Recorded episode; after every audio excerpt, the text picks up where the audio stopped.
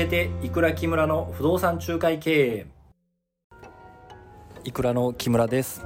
今回も前回に引き続き大阪の団らん住宅の山本社長に取材をさせていただきました。団らん住宅さんは常に売りの媒介を何十件と預かっておられ大阪やその周辺の業者さんで名前を知らない人はいないのではないでしょうか。そんな団らん住宅が行う戦略セラーズエージェントとは片手だけでされているのかどうか。またですね常に媒介を何十件と預かってはいらっしゃるんですが社員さんも何名もいらっしゃって結構しんどいところがあると実はお聞きしました。赤裸々にですね社長の気持ちも今回はお聞きさせていただきました。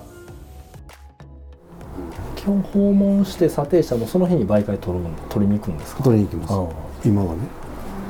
テストクロージングを何回かやって取れたら取る。へえ。そテスクロも、うん、それはまあそちらはどっちか多分戦略じゃなくて社内の戦略とか戦術の方だと思うんですけど、うん、ルール決めになってるんですか？テスクロ何回するとか、何回っていうのはないねんけど、はい、テストクロージングにできるように仕組み化してる。へえ、うん、めっちゃ見たい。本当にウェブサイトの既存のお客さんを相手にする商売してたんですよ、けどやっぱりその先輩とかのこうやったらいいんだよっていう先輩の個人としての経験をもとにしたものでしかなくて、でなんか新しいものが出てきたらまた自分で考えないといけないっていうのが結構しんどかったんですよね。っていうのを知ってるがゆえに団らん住宅っていう会社がそこの部分がもともとあるんやと、うん、ってなったらこっちも絶対楽でしょう、うん、彼毎週来て。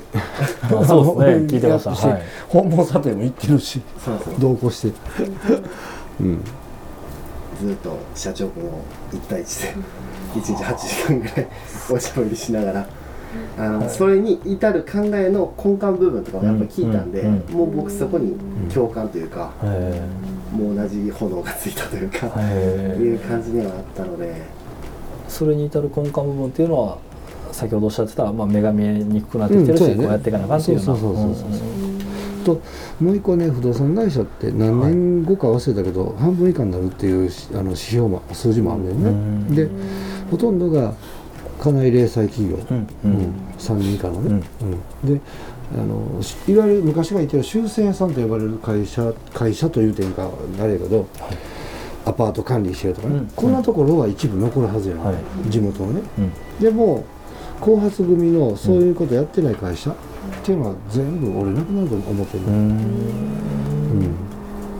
うん、で残るのは大手か、差別化できてるオンリーワン化できてる会社かどっちかしかないなと、で我々は大手になれないので、なる気もないしなれないし、だったら差別化してないと勝てないよね、で 1人2人3人でやってる限りは絶対淘汰されていくの分かっとだから、だから舵切って拡大方向に、見事失敗やけど。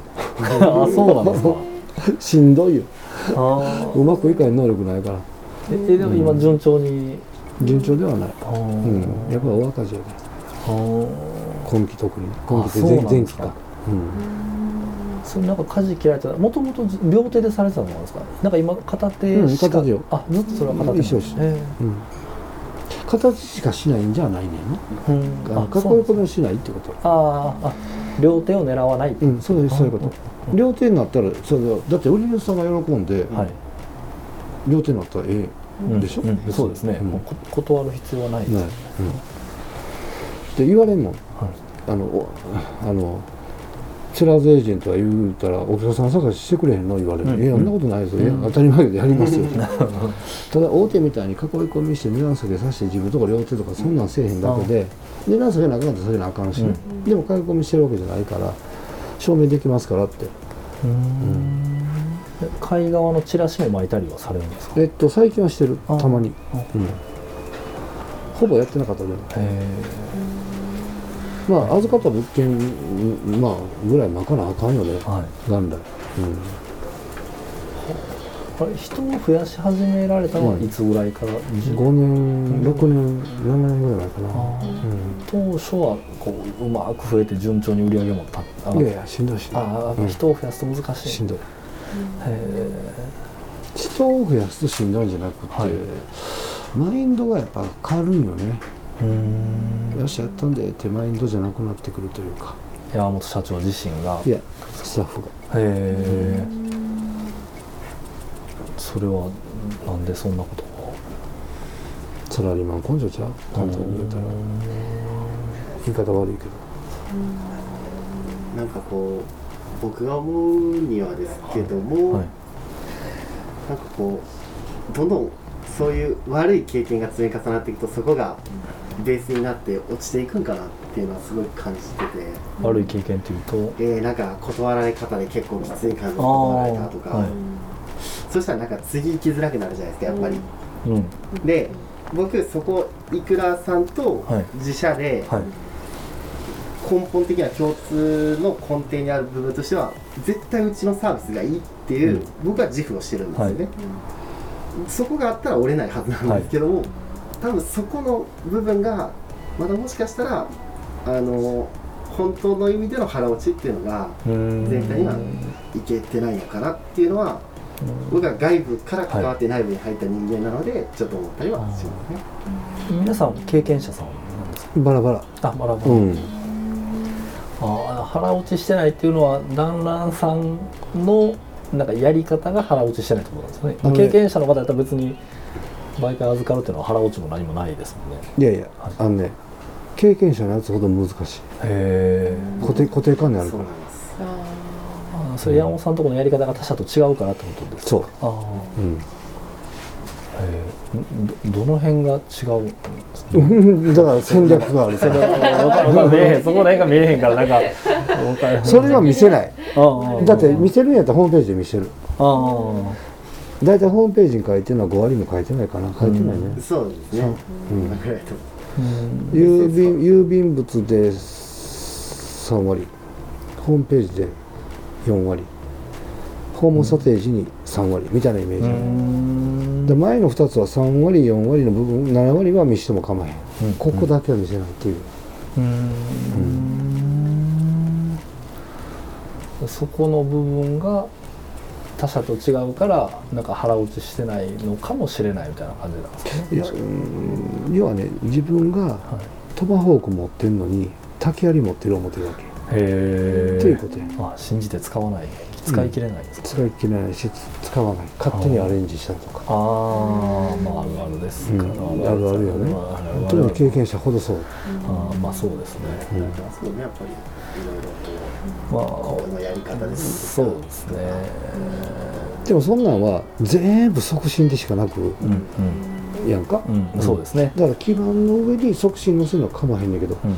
そ基盤を崩そうとしたらあかんよね、うん、流れ変えちゃうとか。全部そこの中にはぐさぐさかかり引っかかるように仕掛けしたんだよ、俺、はい。あーそれが分かってへん、あなるほうん。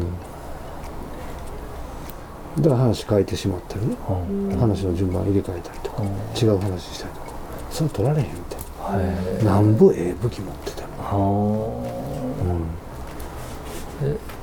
結構この雇われて増やされてからは、まあ、うまくいったりうまくいかなかったりみたいなのが続いてる感じなんでやっぱりね人を雇っていくとねーうん。正直言って悪いやつがいっぱい入ってくる。へえ。悪いあれよ人間が悪いとか、まあ、いろいろ、はまあ、悪さするとかもあるんだけど、でそれってね俺もかそれ覚悟しとってんけどほんまになるほんまになるとは思ってなかったけどやへっぱり、ね、一巡回らないと、はい。それは作れないわ。俺これいろんな経営者から言われてて、ーはい。ずーっと。へでさっきの玉井塾も言ってるわけでしょ、はい。で経営者のばっかりやんか、うんでケースメソッドやるわけよ、うん。A 社に対してこのうん。A 社の A 社長はどう考えてるとか強み弱みとか機械教育とかな、うん。これをミックスさせてな。あの負けない戦略を考えろ、うん。数数戦略を考えろとかな、うん。そういう勉強してるやんか、うん。でいろんな経営者おるやんか、は全員がみんな言うたな、うん、山本ちゃんなって俺もそう思ってたよって、へみんな言うた。へな結論はな、はい。あかんやつはあかんって。ー。あーそれはなんかポッケないないするとかっていうようなレベルまあかそんなこともあるし、えー、なんか見えへんとこで反抗したり。ああの一人 TT コースまで行かしたと思って、あはい。うん、うん、だ TT って経営者の勉強やん。か、はい。ね、行っててもあかんかった、だからショックを受けたっていう話をその経営者仲間にしたらみんながみんな同じこと言うとでも TT コース行こうと思ったら結構会社からしても投資ですよね。そう。結構。時間もねお時金間もお金もぼっつい何十万か。下手したら全部で100万単位ぐらいいやもっと行くよ。ですよね、うん、あの霊交通費から何か言うたらあーそうですそんなんで済まへんよ。宿泊もあるし、うん。それ以下してでもあかんかったそれはねもっちゃんってそれが当たり前や言われてああなるほどねっていう話。それは不動産には限らずってことあ全然関係ない、はい。うん、業種はみんなバラバラやもんね。でそれ悪いやつは悪いやつやっていうのが当たり前なのか、うん。まあ、人数が増えたら悪いやつが出てきて、うん、だからね出てくるって、あー。へうん、でやっぱりお前の考えに賛同してくれるようなやつが脇ついてきたら、うん。お前とこ伸びてくるよって、うーん。それがまだいてへんって言ったらそれはいてへんやろなって、うん。いてへんからそんな話やからな、あーあうん、参謀みたいなのがいる感じなんですかね、二番手というか。バチッとこうね。言う通りやるっていうかな、はい。うん、みんな同じ経験してんのよ要はな、うん。それはもう足元すくわれてな社員全部連れて辞められた人もおんねんで、あまあまあそうですよね、そんなんもいてる、うん、でそこまでのことないから別にうちは、うん、可愛いもんやな思ってるけど、うん。えでもとはいえでも60件ぐらい常に媒介預かってはるんですもんね、うん。それでも難しいというか。難しい。難しい。おかえり難しい。難しい。へえそそれでも黒じゃないことが、ん。へえそれ別に、まあ、まあ変な言い方ですけど、高値預かりしてるわけじゃないですもん高値預かりはあの仕方なくなってるけどもちろんあるけど。まあそうですね、ん。それはまあそれは除いたとしても、うん。その後寝ごなしとかいろいろあるやんか、はい。うん。できないケースもあるしね、うんうん。まあ、それはいろいろあるよね。物件によって、人によって、常にそれだけ媒介預かられてたらなんかしんどいイメージが全然なかったんですけど。ないね。そうだからみんな結局ねはい。あのみあの湖のはい。スワンと一緒でさ、はい。上は悠々としてるけど足元はバタバタしてんだよあー。不動産屋だからおいで。みんな俺儲かってんねんって蓋開けたら火の車とか大概やで。ええかっこしいの人多いからね、うん。不動産屋さんって、ね。お金もないのに新地飲んだりなまあまあまあ。まおいで。あ、うん、そうですね。アホちゃうか思うけど俺あんなん嫌いからさ、あんま若い時にやったからもう別に、もう全然さ30代の前半ぐらいまではそれやってたから、うんうん。それは別にあかんとは言えへんねんけど。いや今それやってる場合じゃないでしょっていう人うん。結構いてるよね、まあまあ、不動産屋さんのねこう悩まれてるところで結構皆さんなんか同じことがやっぱり人の教育とか、離職とかっていうのが多いですけどやっぱその辺、うん。そこが一番難しい。うんでも不動産業だけじゃないと思う。これは。いろんな業種でやっぱ同じこと起こってるよね、うん。で外から見たら素晴らしい会社やなって思ってても、実はっていうのはいっぱいあるし、へい。や団らんさんはもう団らんとは競合したくないってみんな言うんで、うん。ええと思ったでしょ。はい。な で前ズームでお話しされたけど、まあ、結構ちょっと正直口調も厳しい。時があったんで怖そうやなと思って